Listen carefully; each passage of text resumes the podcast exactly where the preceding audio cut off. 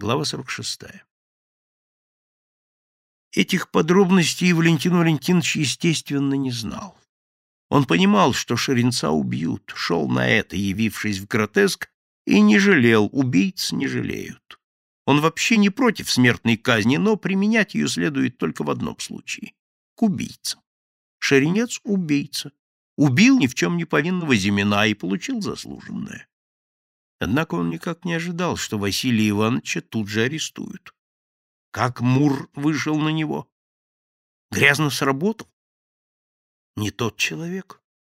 Случайное совпадение разыскали как беглого. Тоже не верится. Выдаст ли его Василий Иванович? Какой смысл? Все сделано чужими руками.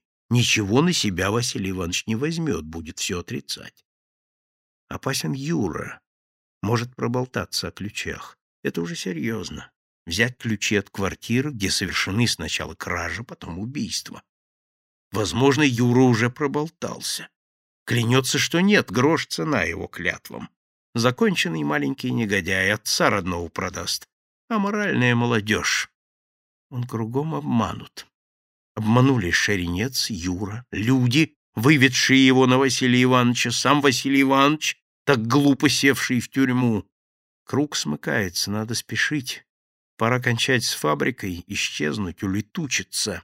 Сегодня грузится второй вагон, нужна минимум неделя, чтобы отгрузить еще три. Есть ли у него эта неделя?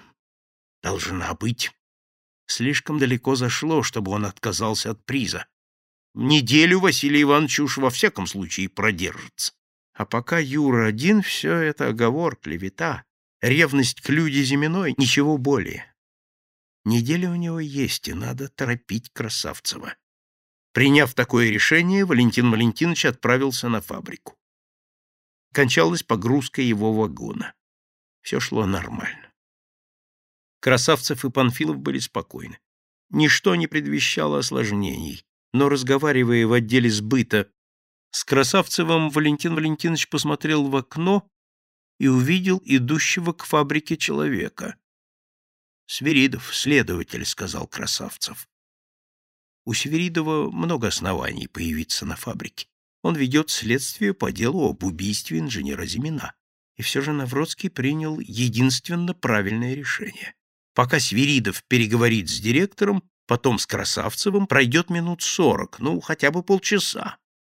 Один вагон еще можно спасти. На складе он сунул Панфилову пятерку, расписался в получении товара, взял накладные и вышел на товарный двор. Пыхтел паровозик, составитель опломбировывал вагоны. Навродский и составителю, и машинисту сунул по рублю. Паровозик дал гудок. Состав тронулся. Валентин Валентинович вышел за ними из фабричных ворот. Минуя окраинные склады, пакгаузы, фабрики и завод, маленький состав медленно уходил вперед, к товарной станции. Навродский смотрел ему вслед. Хорошая операция сорвалась. Жалко. А ничего. Эти склады, пакгаузы, фабрики и заводы — все будет принадлежать ему. Его время придет. Важно еще немного продержаться.